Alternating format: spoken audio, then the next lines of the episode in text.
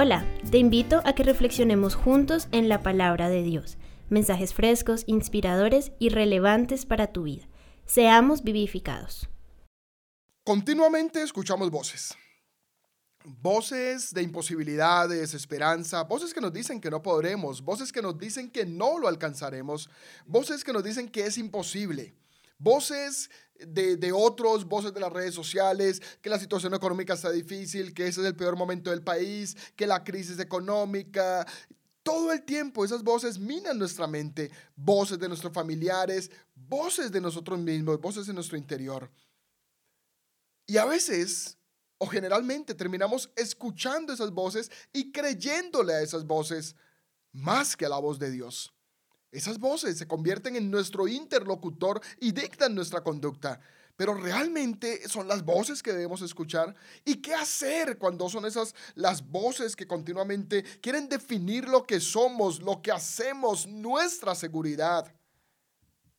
Pues la escritura nos muestra un relato y es cuando Asiria quiso sitiar a Israel, a Jerusalén, cuando Asiria quiso citar al reino del sur, Judá, el reino del norte, Israel ya había sido sitiado y había sido disperso, pero el reino del sur estaba siendo sitiado. Y Senaquerí, rey de Asiria, vino y le hizo una pregunta a Ezequías, rey de Judá, y le dijo, ¿acaso tú vas a librarte? Y, y puntualmente le dice, el Dios al que tú adoras no podrá librarte. Te voy a destruir te voy a acabar y quedarás en abandono, le dice Senaquerid. Tú no quieres pagar tributo a nosotros, le dice el rey de Asiria, y proclama entonces la destrucción de Judá y la imposibilidad de su Dios de protegerlos. Le dice, el Dios al que adoras no te dará seguridad, en ese Dios no estás seguro. Y no estás seguro porque ningún Dios ha podido salvar a ninguna de las naciones que ya han caído en mis manos y muestra esas credenciales y muestra los reinos y muestra los reyes y muestra las naciones y muestra los dioses de esas naciones como perdedores ante su poder y ante su mano.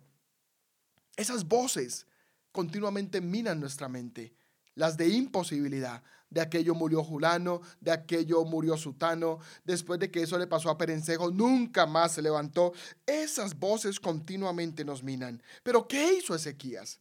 Luego de que Ezequías escuchó esa declaración del rey de Asiria, él fue delante de Dios y en presencia del Señor oró. Y le dijo, Señor Dios de Israel, que tienes tu trono sobre los querubines, solo tú eres Dios de todos los reinos de la tierra. Tú hiciste los cielos y la tierra. Presta atención, Señor, y escucha. Abre tus ojos, Señor, y mira, escucha las palabras de Senaquerid, porque ha hablado contra tu pueblo para insultar al Dios viviente, al Dios viviente. Dios es el Dios viviente. Es el rey soberano, tiene su trono entre los querubines. Es el creador de todo lo que existe, él hizo el cielo y la tierra. Y es viviente, Dios es un Dios vivo. Él escucha y Él mira. Y esto es totalmente opuesto a todos los otros dioses. Porque los otros dioses son ciegos, son sordos, son mudos. Creo que Shakira le cantó a ellos en su canción Ciego, Sordo y, bueno, Ciego y Sordo Mudo. Pero como sea la canción de Shakira, ya me olvidó. Le cantó quizás a esos dioses, a esos dioses sordos y mudos, pero Dios no es un Dios sordo, Dios no es un Dios mudo, Él escucha y él mira. Y Ezequiel le dice, ¿cómo sonará la soberbia y las palabras de Senaquerid ante tus oídos? Y, y, tú, Dios, eres el único capaz de salvar a tu pueblo. Y le dice esto, por amor de tu pueblo y por honor de ti mismo, Señor, que todos sepan que tú eres Dios. Dios está interesado en que todos sepan que Él es Dios. Y claro que tenemos situaciones difíciles y claro que tenemos situaciones de crisis y claro, y claro que hay enfermedad, crisis económica, problemas de empleo, problemas familiares, pero por supuesto que todas estas cosas vienen a nuestra vida, pero Ezequías hace una magistral oración en la cual expresa quién es Dios y dice, Él es el Dios viviente, el Dios que está conmigo para siempre. Así que Dios nos salvará porque somos sus hijos y porque Él es Dios. Ahora, Ezequías sabía quién era Él y Ezequías sabía quién era Dios.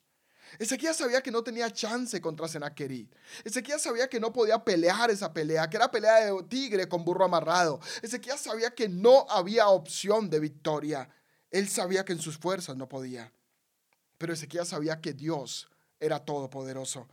Ezequías sabía que en Dios podía confiar. Ezequías sabía que él podía ir delante del Señor y eso hizo. Fue y llevó toda su súplica, toda su angustia, toda su necesidad, toda su crisis y la presentó delante del Señor, como cuando vas y haces una petición delante de un juez, delante de un magistrado. Fue y presentó delante del trono de Dios su queja, su situación, su problema, su angustia. Pero es que se vale que te angusties. No es verdad que no debes angustiarte. No es verdad que la fe es decir que todo está bien, que no hay problemas, que no hay dificultades, que los problemas son solo mentales, que las crisis solo. No es cierto, es verdad que hay angustia. Y gracias a Dios por la angustia. Porque en la angustia podemos venir a Él, podemos acudir a Él, podemos postrarnos delante de Él y decirle, Señor, mira, este es el dictamen médico. Los médicos dicen que el cáncer no tiene cura. Hace poco me llamaron unos amigos y me dijeron, pastor, nuestra hija tiene cáncer, cáncer en el cerebro.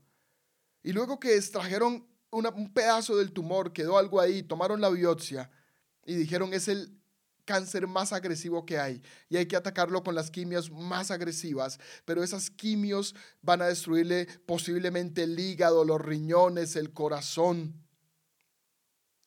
no, va a poder hacer digestión, o sea, cosas terribles iban a pasar en ella. Y ellos decidieron no hacer las quimios y llevar su causa delante de Dios. Es impresionante lo que pasó después de 20 días.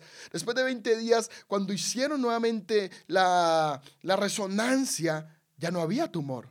Había una leve inflamación del cerebro, una recuperación tremenda en esa niña y desapareció el tumor. No había tumor y si no había tumor, entonces no había cáncer. Ahora esta niña que estaba desahuciada casi por los médicos, que estaban dispuestos a llamar al bienestar familiar para que la dejaran hacer las quimios, ahora está en su casa recuperándose de todo lo que motrizmente generó la cirugía, pero está sana.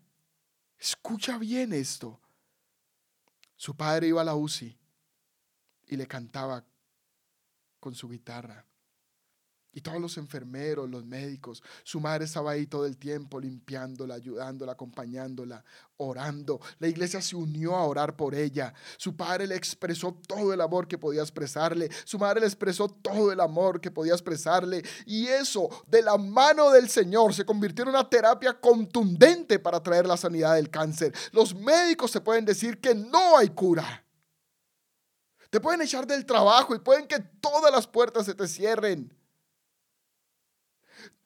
Puedes angustiarte porque tienes derecho, sabes que en tus fuerzas es imposible, que para la medicina es imposible, que no tienes de pronto las credenciales para conseguir un mejor trabajo, pero Dios oye y Dios mira porque es el Dios vivo. Y ese Dios es el que conocía a Ezequías.